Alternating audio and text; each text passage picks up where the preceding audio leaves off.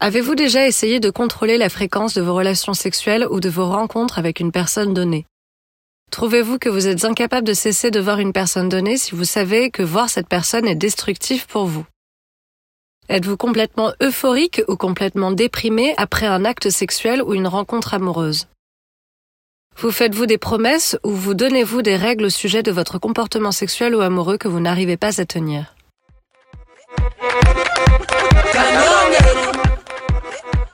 Bonjour, je suis Hermine Prunier, dépendante affective et sexuelle. Vous écoutez le nouvel épisode du Time to Bloom podcast, l'émission qui espère qu'après cet épisode, vous ne confondrez plus amour et codépendance.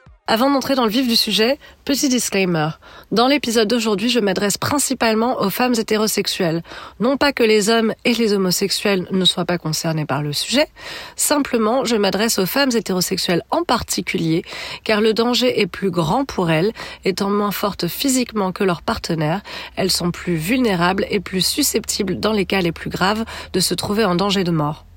D'autre part, les femmes hétérosexuelles, plus que personne d'autre en ce monde, sont conditionnées à être gentilles, dociles, soumises, bref, à tolérer tous les comportements toxiques d'un partenaire au nom du sacrifice, parce que c'est bien connu, en amour, il faut faire des compromis. Voilà, je suis dépendante affective et sexuelle. C'est la raison pour laquelle il m'a fallu des mois et des années, littéralement, pour surmonter mon ego et oser publier cet épisode que j'estime être d'utilité publique. Oui, d'utilité publique, pas moins. Parce que je trouve ça complètement fou qu'on n'en parle jamais alors que j'ai le sentiment que dans notre société actuellement, on en est tous et toutes atteints, atteintes. Évidemment, à des degrés différents bien sûr, mais les rares fois où j'en ai entendu parler dans le passé, avant de tomber par coïncidence sur le livre qui allait changer ma vie, c'est toujours pour parler des hommes déjà, donc pas comme si c'était possible qu'une femme en soit atteinte. Comme quoi, encore une fois, la représentation, c'est important. Et puis, toujours à des stades très avancés. Genre, qui peuvent pas avoir d'interaction sociale avec qui que ce soit sans avoir envie de se jeter sur la personne en face d'eux. Type euh, Frotman de Michael Youn, pour celles et ceux qui ont la ref. Ou bien des hommes infidèles qui utilisaient cet argument pour éviter de prendre leurs responsabilités vis-à-vis de leur partenaire. Toujours euh, des cas comme ça qui permettaient évidemment pas de s'identifier à euh, cette addiction. Les caractéristiques suivantes s'appliquent aux femmes qui aiment trop. 1. Il est typique que vous veniez d'une famille perturbée dans laquelle vos besoins affectifs n'ont pas été satisfaits. 2. Ayant manqué de soins dans votre enfance, vous essayez de combler ce vide de façon indirecte en devenant dispensatrice de soins, spécialement à l'égard d'hommes qui semblent connaître une certaine détresse. 3. N'ayant pas réussi à changer vos parents pour en faire les chaleureux et affectueux dispensateurs de soins dont vous aviez tant besoin, vous vous sentez tout naturellement attiré par un type d'homme que vous connaissez bien. L'homme affectivement inaccessible que vous allez essayer de changer grâce à votre amour. 4. Terrifié à l'idée d'être abandonné, vous ferez n'importe quoi pour éviter la rupture d'une relation. 5. Rien n'est trop difficile, ni trop cher, ni trop préoccupant, du moment que cela aide, entre guillemets, l'homme auquel vous êtes attaché. 6. Comme vous êtes habitué à manquer d'amour dans vos rapports avec les autres, vous êtes prête à attendre, à espérer, et vous vous appliquez encore davantage à plaire. 7. Vous êtes prête à assumer beaucoup plus que la moitié de la responsabilité, de la culpabilité et du blâme dans vos rapports avec autrui. 8. L'estime que vous avez de vous-même est très basse. Vous avez la profonde conviction que vous ne méritez pas d'être heureuse. Au contraire, vous croyez que vous devez vous efforcer de gagner le droit de jouir de la vie. 9. Vous avez désespérément besoin d'exercer un contrôle sur vos hommes et sur vos relations, parce que vous avez manqué de sécurité dans votre enfance. Vous déguisez vos efforts de contrôle en vous rendant serviable.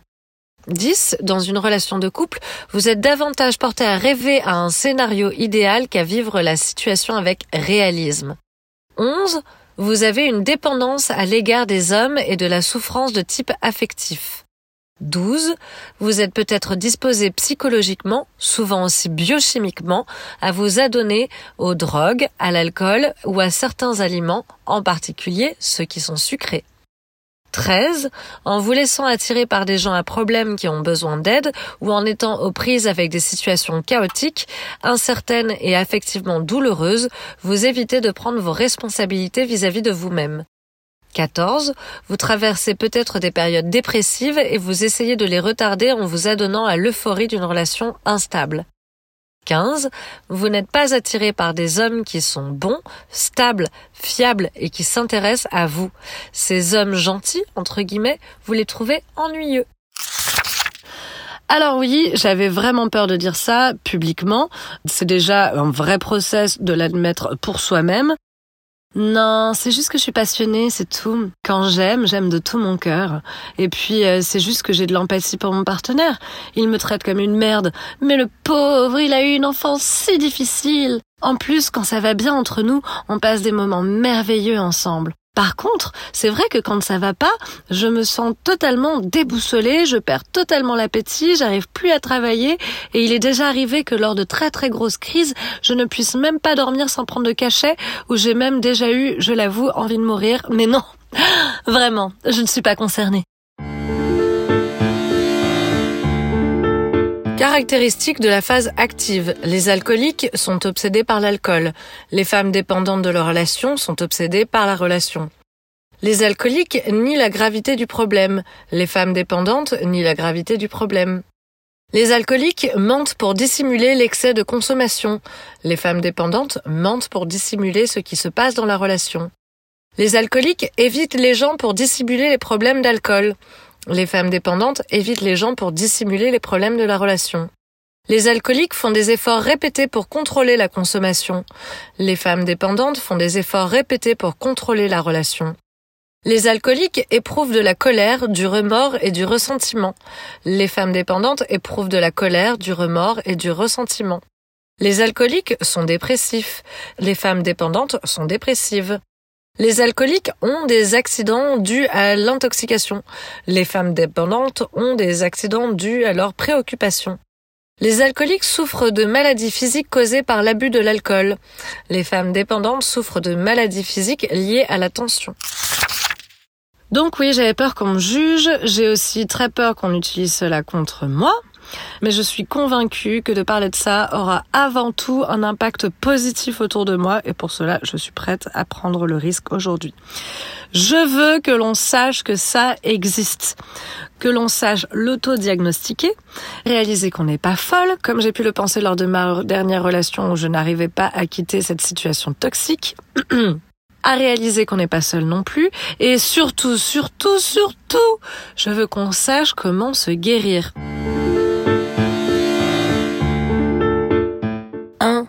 Elle s'accepte totalement, même pendant qu'elle cherche à changer.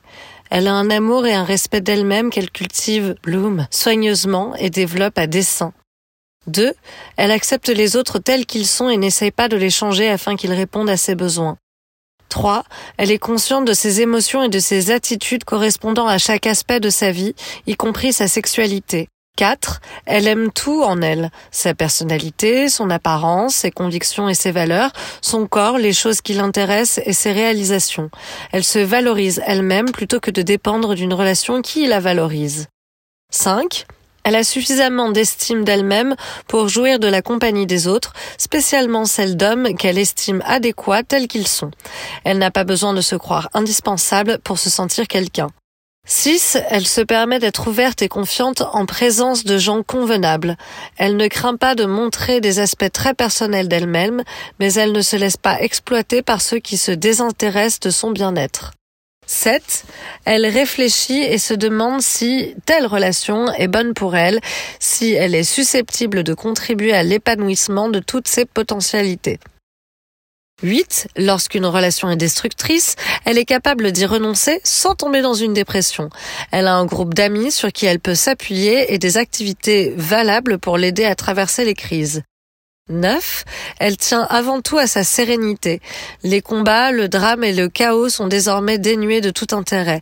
Elle protège sa personne, sa santé et son bien-être. 10. Elle sait qu'une relation n'est viable que si les deux partenaires partagent des valeurs, des intérêts et des objectifs semblables. Encore faut-il qu'ils soient capables tous les deux d'intimité. Elle sait également qu'elle mérite tout ce que la vie a de mieux à offrir. Et je veux aussi déstigmatiser cette maladie parce que quand on y pense, les plus grandes stars qui ont des problèmes d'alcool sont fiers de parler sur Insta et sur tous les plateaux télé de comment le programme en 12 étapes des alcooliques anonymes leur a sauvé la vie. Elles sont fières et à raison de partager la durée de leur sobriété et puis des citations du programme du genre un jour à la fois. Note qu'aux States, il n'y a pas de mystification du jargon des programmes en 12 étapes. Personne ne juge une personne qui dit I'm going to meetings, je vais en réunion, ou I am sober, je suis sobre. Au contraire, c'est encouragé et compris comme étant un bon signe. Nous, en France, on normalise la compulsion et on stigmatise la sobriété. Si je prends l'exemple de l'alcool, on va avoir moins peur de dater un type qui nous dit ouais, je picole tout le temps, mais c'est parce que j'aime faire la fête, plutôt que je suis sobre depuis six mois et je prends mon rétablissement très au sérieux, alors je vais encore en réunion tous les jours. Pourtant, quelle affirmation devrait activer tous nos red flags? Je pose la question.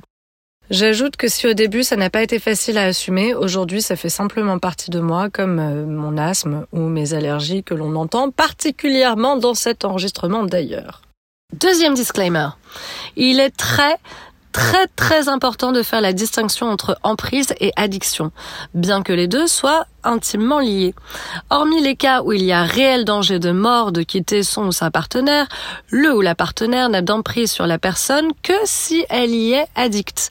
Je répète, hormis les cas où il y a danger de mort. Je vais préciser mon point en parlant de moi personnellement. Oui, mon ex avait énormément d'emprise sur moi, mais rien ne me retenait avec lui sinon que moi-même. Je n'étais pas en danger du tout. S'il était violent psychologiquement, il n'a jamais levé la main sur moi, et je crois sincèrement qu'il ne l'aurait jamais fait. Malgré tout, comme je l'ai dit récemment à ma mère, non seulement je ne l'ai pas quitté, mais en plus je faisais le choix tous les jours de rester avec lui, cet homme qui me rabaissait constamment. J'aurais pu le quitter, on vivait d'ailleurs dans mon appartement. J'aurais pu le mettre à la porte, c'est pas comme si j'avais nulle part où aller. Cela faisait des années que je voulais le faire. Toutes mes amies m'y encourageaient tous les jours. Pourtant, je n'ai jamais réussi. C'est même lui qui m'a rendu ma liberté. Je m'en souviens comme si c'était hier. Il m'a demandé Pourquoi est-ce que tu pleures? Tu sais très bien que c'est la meilleure chose qui puisse t'arriver. Et il avait raison, je le savais. Pourtant, j'avais comme un gouffre en moi. Puisque je parle de rupture, j'en profite pour dire que j'aimerais tellement que les Jean-Michel ne prennent pas une place si importante dans nos vies de Jacqueline. J'en ai touché un mot un peu plus haut, mais je développe. Je sais que c'est du conditionnement, mais vraiment, j'aimerais qu'on fasse un plus grand effort collectif pour déconstruire cette idée que pour valoir quelque chose dans cette société, en tant que femme, il faut être baisé. N'étant pas baisée, elle cesse d'exister pour le groupe. Elle devient socialement invisible. La communauté n'accorde pas de valeur à l'appropriation d'une femme en l'absence de la baise. La réalité pérenne de la puissance masculine constitue l'intérêt de la communauté, servie par l'acte sexuel comme appropriation. Si elle ne sert pas cet intérêt, une femme adulte n'a pas d'existence ou d'importance sociale. Abandonnée par le pénis, elle est abandonnée par sa communauté, organisée sur Terre pour célébrer et perpétuer la puissance et le pouvoir masculin comme divin. L'abandon fait d'elle une coquille, à l'instar d'une maison vide, désertée parce que personne ne veut y vivre, sans valeur. Extrait du livre Coït d'Andrea Dworkin. C'était vraiment primordial, à mon sens, de commencer cet épisode en exposant notre rapport hyper toxique au célibat, qui, selon moi, est à la racine même du problème de multiplication des relations toxiques, justement. Notre société considère le célibat comme un truc honteux. Enfin, let me rephrase that. Le célibat est considéré pour les femmes comme un truc honteux dans notre société. If you're not happy, there's no reason to stay out of fear of being alone. Si vous n'êtes pas heureuse, il n'y a aucune raison de rester par peur d'être seule. Nous aimons faire peur aux femmes. Et je suis sûre qu'il y a des hommes qui ressentent cela. Mais nous aimons effrayer les femmes quand elles sont célibataires et nous aimons être méchants avec elles et nous les étiquetons. Nous leur disons des choses méchantes, genre vieille fille ou vraiment impliquée dans la lutte pour les animaux. Et nous aimons les questionner comme si quelque chose n'allait pas. Pourquoi es-tu célibataire Parce que le dernier était un connard et que je suis pas stupide. Personne ne se réveille marié. Ça une note personnelle, j'ajoute que tout le monde ne souhaite pas se marier. Il y a même des gens comme moi qui conchient cette institution rétrograde à plus forte raison si le mariage est religieux. Oui, on peut se faire des promesses pour l'éternité devant nos proches, mais pourquoi prendre l'État à partie pire, Jésus, Allah, Warren Jeffs ou que sais-je. Nous avons l'audace d'avoir des magazines, des livres d'entraide, des articles posant la question Vous êtes célibataire, maintenant quoi? Vous êtes célibataire, maintenant quoi? Qu'est-ce que tu veux dire maintenant quoi? J'ai obtenu une hypothèque. Que diriez-vous de baiser et faire du fric?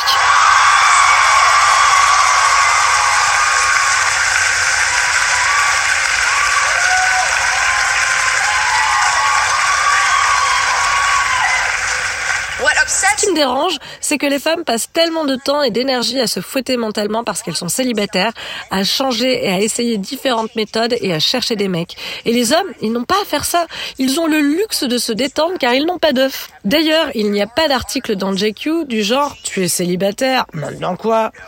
Il n'y a rien de tout ça, parce que de toute façon, la réponse serait toujours maintenant je peux me branler où je veux, personne ne m'embête, hashtag sandwich.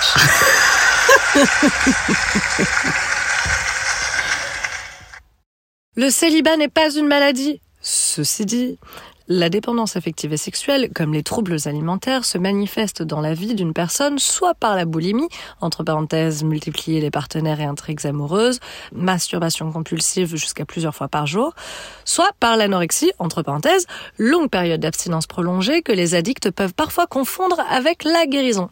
Et puis bien sûr, comme chez les personnes atteintes de troubles alimentaires encore, on peut être que boulimique ou bien que anorexique ou encore alterner les phases. Anyway, je suis vraiment très très très heureuse d'avoir enfin trouvé le courage de publier cet épisode parce que malheureusement, presque tous les jours, j'ai une amie ou une amie d'amis, parfois des élèves, qui me racontent être en détresse parce qu'elles sont incapables de quitter leur partenaire qui dans le meilleur des cas ne leur fait pas de bien, mais dans le pire des cas leur font carrément du mal. Asservissement, gaslighting, humiliation en tout genre, infidélité, violence psychologique, verbale et ou physique, tout ça est d'une banalité aussi consternante qu'affolante. Et dans la totalité des cas, oui je fais une généralité, les Jean-Michel en question sont des hommes calamiteux pour ne pas dire d'énormes bolos. Alors j'entends déjà, oui, mais mon Jean-Mich, il n'a pas que des mauvais côtés, il est aussi ça et ça et gentil, gna gna gna et drôle et tout. Je me moque un petit peu, mais je l'ai dit aussi, tu vois. C'est évident, encore heureux d'ailleurs qu'on leur trouve quelques qualités. Sinon, là, ce serait de la folie. Mais globalement, on n'est pas tellement en amour pour leurs qualités, plutôt qu'en emprise pour leurs lacunes. En fait, l'occasion d'aider ces hommes était l'ingrédient principal dans l'attirance qu'elles éprouvaient envers eux. De leur côté, les hommes ont indiqué leur désir de trouver quelqu'un qui ait été en mesure de les aider, qui ait pu contrôler leur comportement. La dame en blanc, comme l'appelait un de mes clients. Ce thème de la femme rachetant l'homme par son amour désintéressé, parfait et tolérant n'est pas vraiment une notion moderne. Les contes, qui renferment les préceptes les plus importants créés et perpétués par la culture, ont proposé diverses versions de ce drame au cours des siècles. Dans La Belle et la Bête, une très belle et innocente jeune fille rencontre un répugnant et effrayant. Elle accepte de vivre avec lui afin d'épargner sa famille du courroux de la bête. En apprenant à mieux le connaître, elle surmonte son aversion naturel et finit par l'aimer malgré sa force animale. C'est évidemment à ce moment-là qu'un miracle se produit et que le monstre retrouve sa forme non seulement d'humain mais de prince qu'un sortilège lui avait fait perdre. Redevenu prince, il deviendra aussi pour elle un partenaire reconnaissant et idéal. C'est ainsi que pour l'avoir aimé et accepté, elle sera récompensée mille fois. Elle sera élevée au rang de princesse et partagera avec son prince une vie de félicité.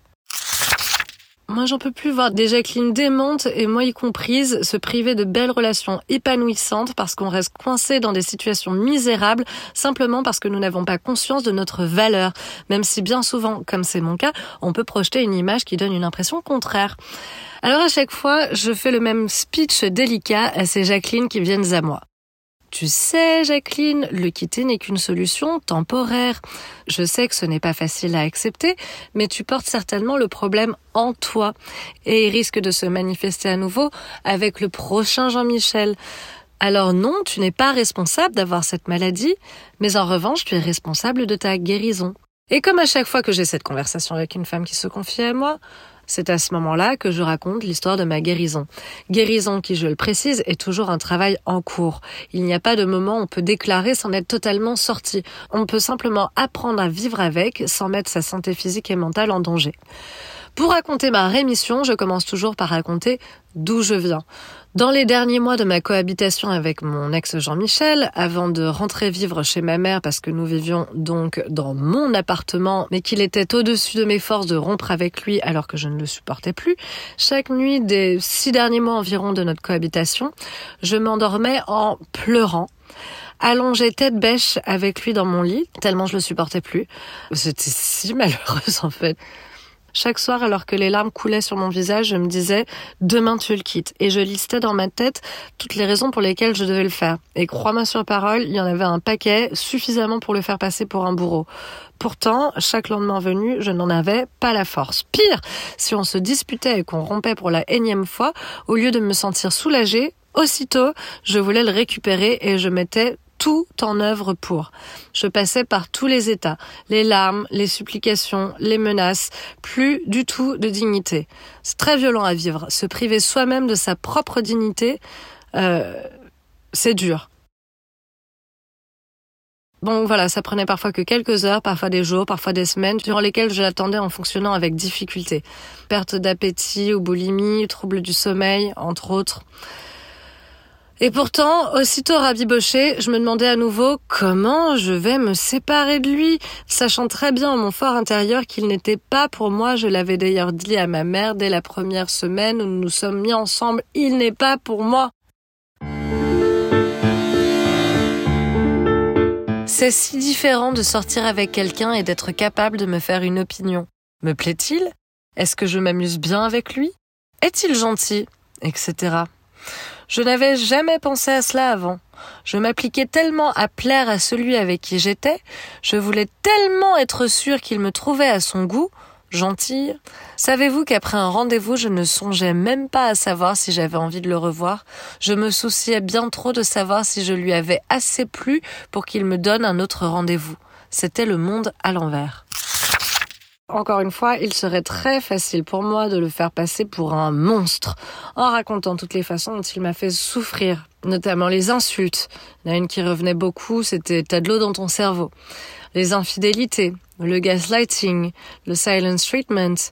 Je pourrais littéralement consacrer un épisode de podcast entier peut-être même plusieurs, à raconter les scènes improbables que j'ai vécues avec lui, comme par exemple la fois où je l'avais accompagné en déplacement professionnel et qu'il m'a privé de sortie après que l'on se soit disputé au dîner devant ses collègues. Enfin, disputé. En fait, il n'avait pas aimé le ton avec lequel je m'étais adressée à lui à propos d'une histoire débile de pull. Il avait aussitôt cessé de me parler et avait quitté la table en colère, me laissant avec ses collègues tous très mal à l'aise, surtout qu'il l'avait tous connu en couple avec la fille avec qui il m'avait trompé l'année précédente.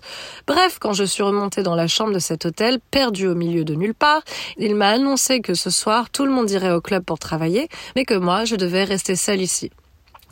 Ce soir-là, je me souviens avoir complètement pété les plombs. J'étais vraiment, euh, je pense que c'est le, point le plus bas de ma relation euh, avec lui. Parce que euh, c'est le soir où j'arrivais tellement pas à me calmer que j'ai pris un comprimé pour dormir que ma mère m'avait donné euh, pour, pour prendre l'avion. Et je l'avais pas pris. Et du coup, je l'ai, je l'ai pris ce, ce jour-là, alors que je, je prends jamais de comprimé pour dormir. Je n'en avais jamais pris dans ma vie et je n'en ai jamais repris depuis ce soir. Bref, c'était horrible et pourtant tellement anecdotique. D'ailleurs, lors du procès euh, Depp contre Heard, j'ai repensé à cet enregistrement puis un soir où il me hurlait dessus parce que j'avais eu un changement de programme, que j'allais pas sortir et que donc il ne serait pas tranquille à la maison pour jouer à FIFA. Pourquoi c'est moi qui suis obligée de sortir quand toi t'en as marre de moi? Ah, C'est pas moi qui t'ai prévenu que t'allais être tranquille, c'est toi qui m'enculais Comme toutes les semaines ta petite merde Mais y a pas de problème, c'est chez toi. Reste à me pourrir la vie. Reste à faire de la merde toute ta journée. Reste, y'a pas de problème. Reste, reste chez toi, reste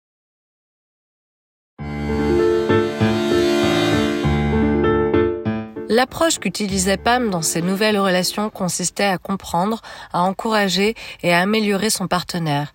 C'est une formule qu'utilise souvent la femme qui aime trop, et le résultat qui en découle est habituellement le contraire de ce qui était attendu. Elle se retrouve non pas avec un partenaire reconnaissant et loyal, lié à elle par sa dévotion et sa dépendance, mais plutôt avec un homme dont la révolte et le ressentiment vont en augmentant et qui la critique de plus en plus. Le besoin qu'il a de maintenir son autonomie et le respect qu'il a de lui-même font qu'il doit cesser de voir en elle la solution à tous ses problèmes. Elle devient pour lui la source d'une grande partie, sinon la majorité de ses difficultés. Un jour, nous sommes allés ensemble remercier notre voisine qui était aussi la gardienne de notre immeuble euh, d'avoir appelé la police pour nous la nuit précédente car nous avions été agressés en plein milieu de la nuit par un homme qui a essayé de s'introduire dans l'appartement situé au rez-de-chaussée. Je me suis mise à hurler à la mort. J'ai vraiment jamais eu aussi peur de toute ma life. L'inconnu qui semblait dans un état second a cassé le nez de mon ex qui pissait le sang. J'étais paralysée par la peur. C'était vraiment euh, horrible. Bref, le lendemain, quand nous l'avons remerciée euh, d'avoir appelé la police, donc, elle a regardé mon ex droit dans les yeux et lui a dit J'ai cru que cette fois-ci, vous alliez la tuer. Comprenez bien cela. Trop aimer est un mal progressif. Une femme comme Margot est en train de mourir. Son décès sera peut-être causé par un trouble lié à la tension, telle une défaillance ou une crise cardiaque, ou par toute autre maladie physique engendrée ou exacerbée par la tension. Cette femme peut aussi être victime de la violence qui fait maintenant partie intégrante de sa vie, ou encore mourir d'un accident qui ne serait pas arrivé si elle n'avait pas été distraite par son obsession elle peut succomber rapidement ou aller en se détériorant progressivement pendant des années. Peu importe la cause apparente du décès, je vous répète que l'on peut mourir de trop aimer. Ça te place le level de fréquence de dispute, de level sonore, de violence des mots. Et sachant ce que je sais aujourd'hui des féminicides, entre autres qu'il n'y a pas toujours d'histoire de violence physique en amont, même si c'est souvent le cas. Il arrive que les femmes assassinées n'aient pas reçu la moindre claque avant d'être tuées. Donc, avec euh, ce recul, aujourd'hui, je ne peux que la comprendre et la remercier pour sa bienveillance envers moi. Enfin voilà, aujourd'hui, je te raconte tout ça simplement pour te donner le cadre, encore une fois pour placer le level de la violence de nos embrouilles.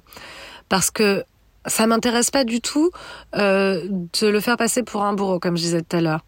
Il est loin d'être un ange, certes, et dix ans plus tard, je suis toujours traumatisée par cette relation, certes, et je suis d'ailleurs célibataire depuis dix ans parce que je suis terrifiée à l'idée de revivre ça, certes, mais ce que j'ai compris depuis et que je trouve essentiel et que je suis heureuse de partager aujourd'hui, c'est que si bien sûr j'ai peur des Jean-Michel parce qu'ils peuvent être monstrueux et qu'en France, un jour sur deux, ils assassinent leur compagne ou ex, c'est avant tout de moi dont j'ai peur. Parce que, et heureusement, heureusement, j'ai plus de chances de me faire du mal toute seule en m'investissant corps et âme du jour au lendemain avec un mec qui n'en vaut pas la peine que de mourir assassiné par mon mec. C'est ça que je veux dire par là. Encore une fois, heureusement. Ceci dit, la violence psychologique n'est pas du tout à prendre à la légère, parce que ce n'est pas parce qu'il n'y a pas de bleu que tout est rose. Il est typique des femmes qui aiment trop et de leurs partenaires de jouer des versions des rôles du sauveur, du persécuteur ou de la victime. Lors d'un échange type, chacun à son tour, les deux partenaires jouent ces trois rôles à plusieurs reprises.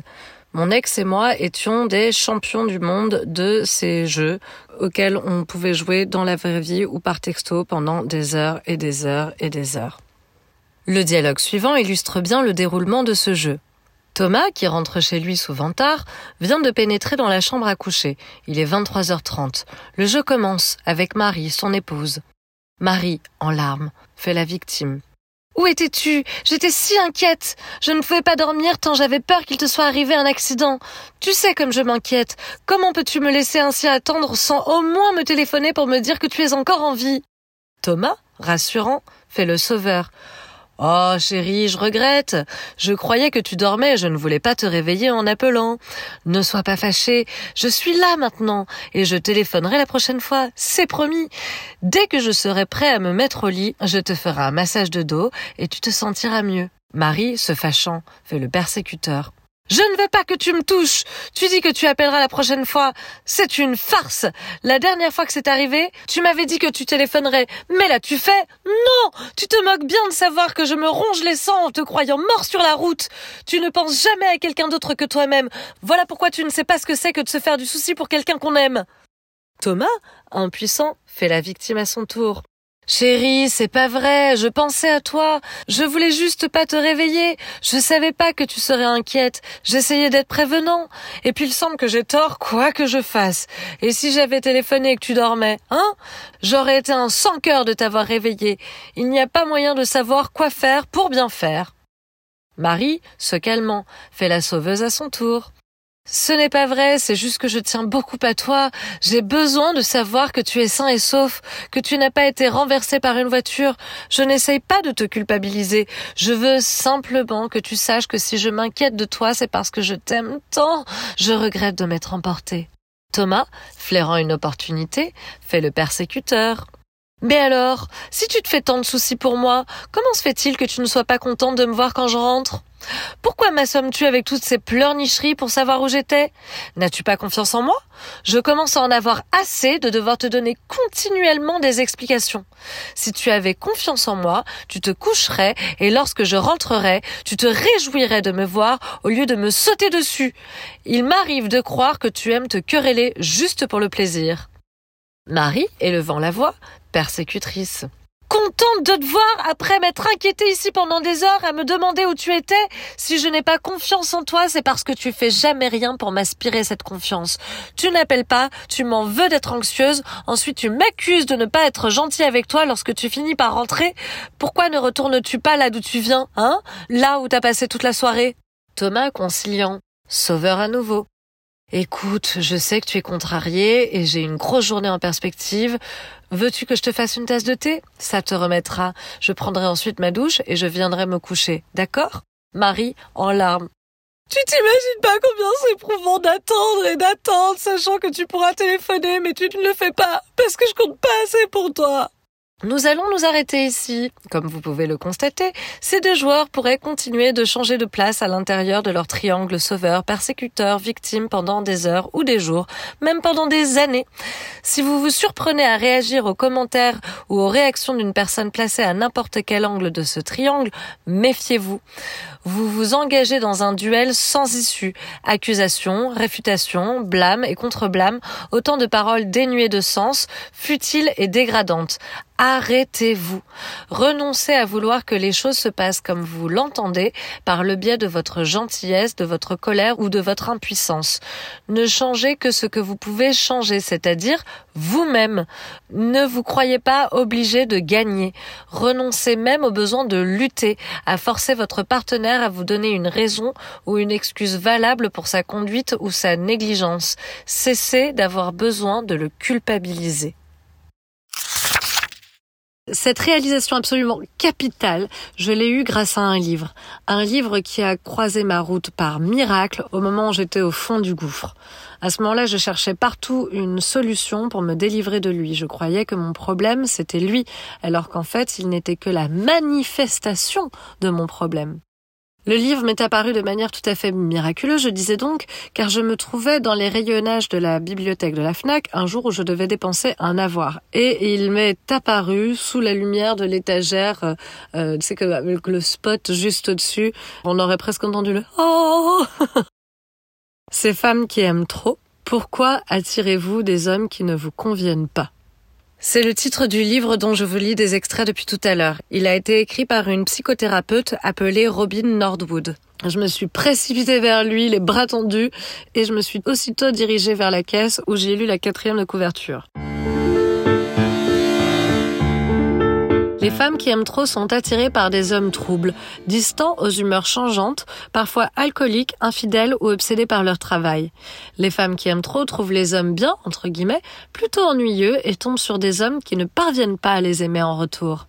Les femmes qui aiment trop se sentent vides sans ces hommes, mais tourmentées en leur présence. À travers des récits authentiques et personnels, Robin Nordwood nous plonge au cœur des rouages psychologiques qui amènent tant de femmes à s'enfermer dans des relations compliquées ou destructrices. indispensable et bouleversant, ce livre aidera toutes les femmes à briser le cercle infernal de la dépendance amoureuse et de l'échec pour redevenir elles-mêmes et s'aimer mieux pour mieux aimer.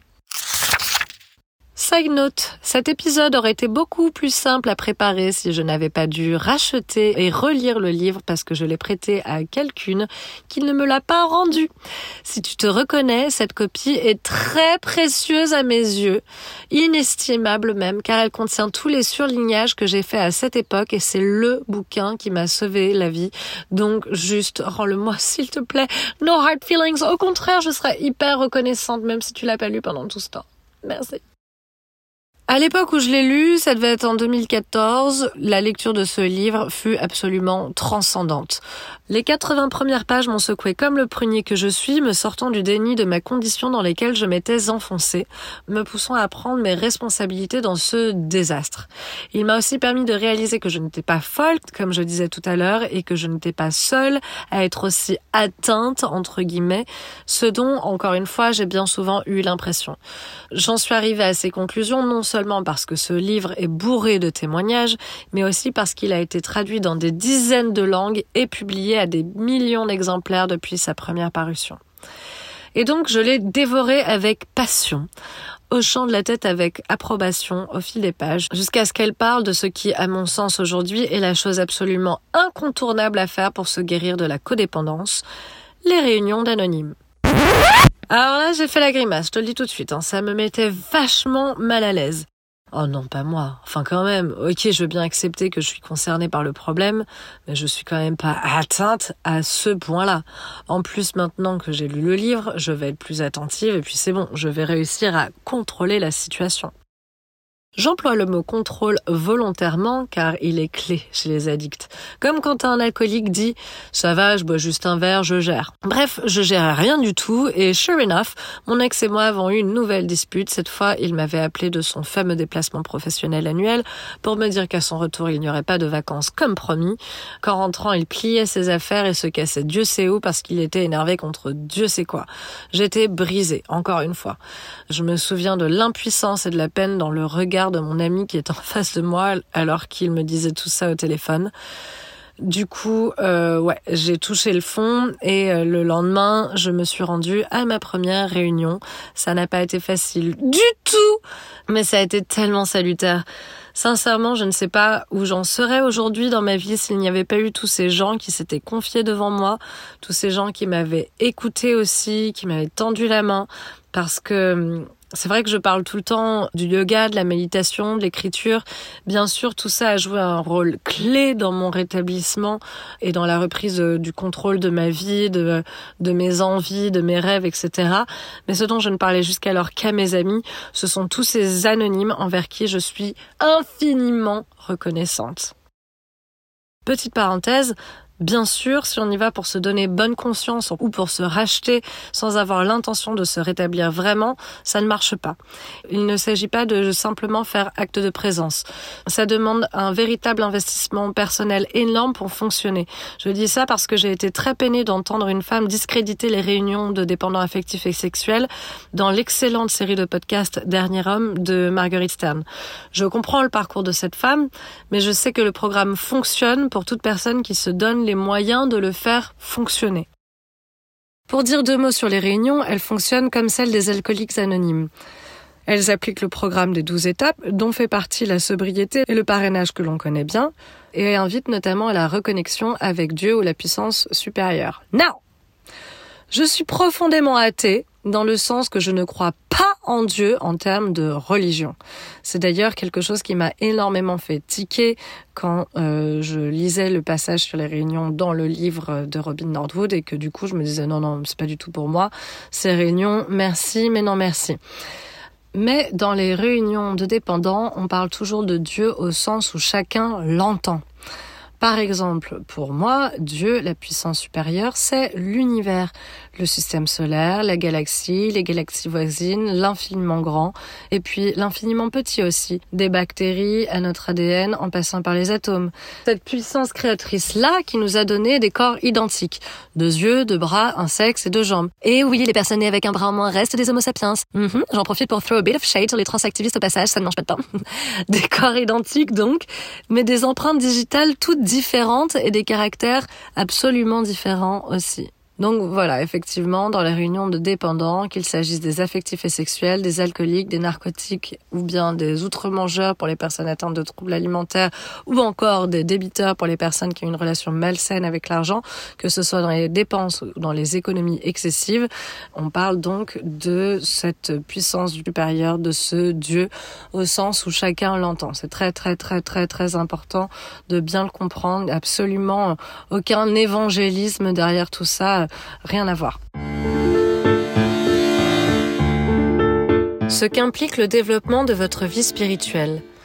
Vous vous libérez de la terrible responsabilité de tout arranger, de contrôler votre partenaire et d'empêcher les catastrophes de se produire.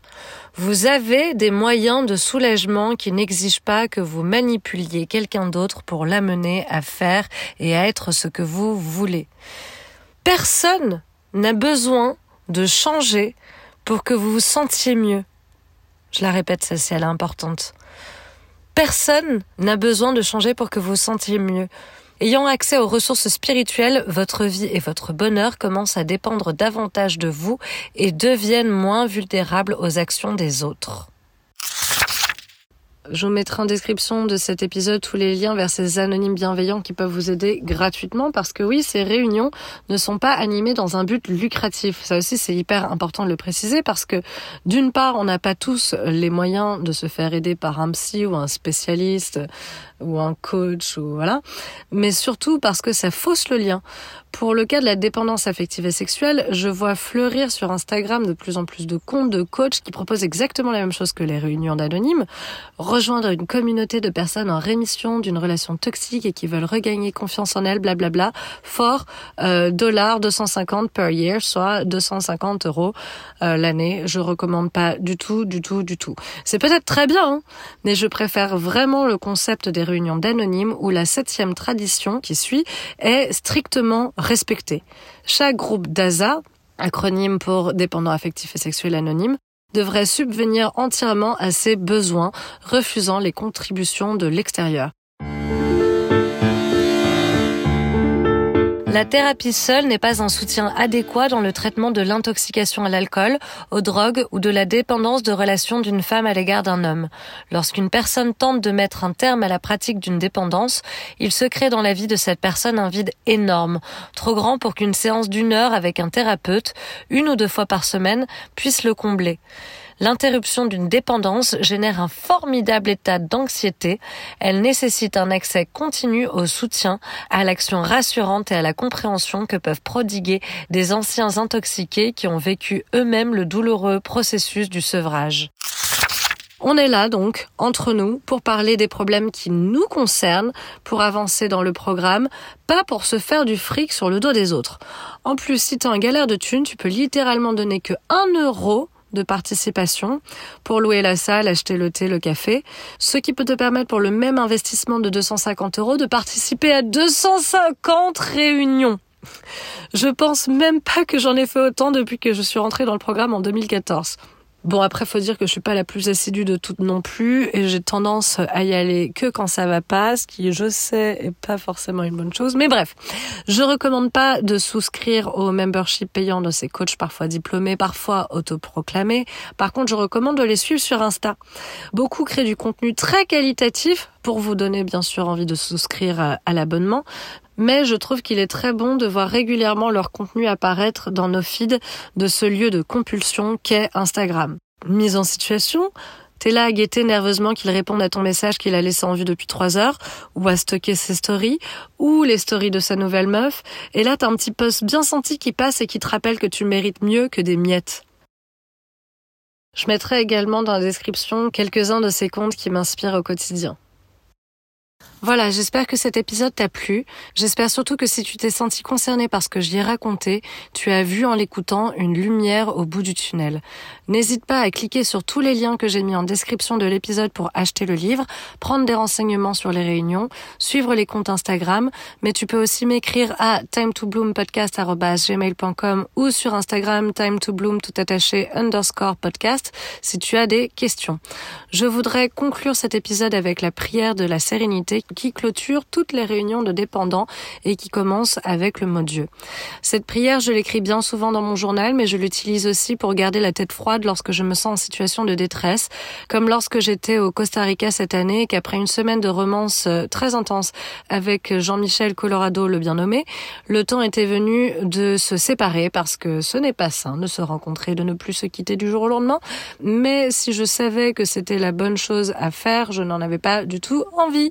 Coucou le schéma répétitif Bref, lors de ce trajet en voiture pour me raccompagner chez moi, au lieu de passer par tous les états dans lesquels je me mettais avec mon ex il y a dix ans pour rester accrochée à lui comme une moule à son rocher alors que j'étais malheureuse comme la pierre en sa présence, je me suis mise à réciter la prière de la sérénité en boucle dans ma tête.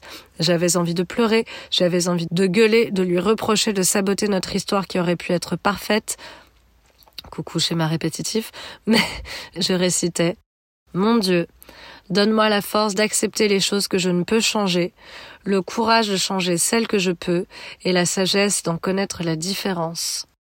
Je voudrais dédier cet épisode à mes amis Daza et Sla, acronyme de la version anglaise des réunions à laquelle je participe souvent via Zoom depuis le confinement, à savoir Sex and Love Addicts Anonymous, pour tout leur précieux partage et leur écoute inestimable depuis 2014 que j'ai poussé la porte d'une réunion pour la première fois.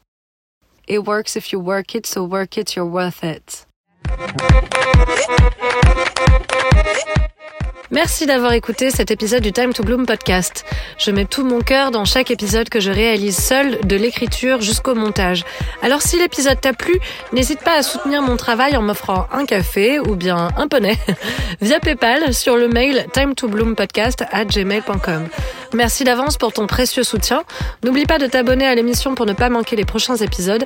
D'ici là, restons connectés via Instagram at time to bloom underscore podcast.